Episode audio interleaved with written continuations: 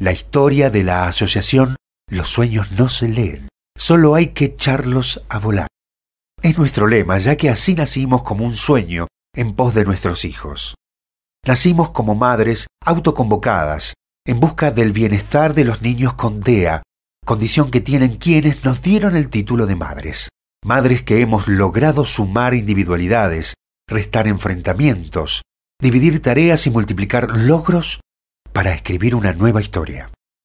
La historia de la asociación Los sueños no se leen, solo hay que echarlos a volar. Desde la asociación buscamos que las familias conozcan, comprendan las DEAS para lograr acompañar de manera efectiva el transitar de sus hijos en las distintas etapas de la educación.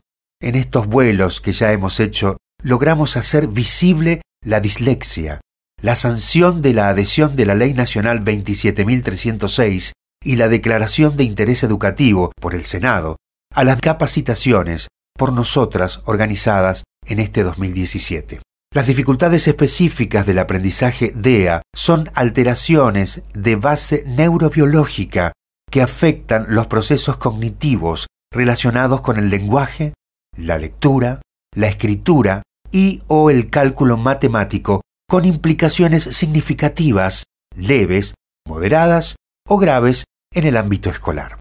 Si no se realizan diagnósticos y no se recibe tratamientos, las personas con dislexia están propensas a fracasar en el sistema educativo y puede traer aparejado también en ansiedades, desmotivación, falta de interés, que pueden afectar la vida misma y diaria de estas personas.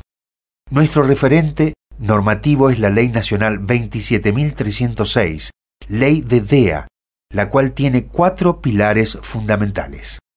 La formación docente, la detección temprana del niño en riesgo, el acompañamiento del niño joven y adulto en todo el sistema educativo y el reconocimiento por parte de las obras sociales de todos los tratamientos. Los objetivos de nuestra asociación son hacer visibles las dificultades específicas del aprendizaje, promover la adhesión de la provincia de Entre Ríos a la Ley Nacional número 27.306, realizar acciones conjuntas con otras instituciones y o asociaciones para la realización de capacitaciones sobre las DEA y establecer una relación de cooperación con las distintas instituciones para facilitar la trayectoria educativa de los niños con DEA crear y sostener un espacio para padres, docentes, profesionales y niños que facilite los medios para aprender y crecer.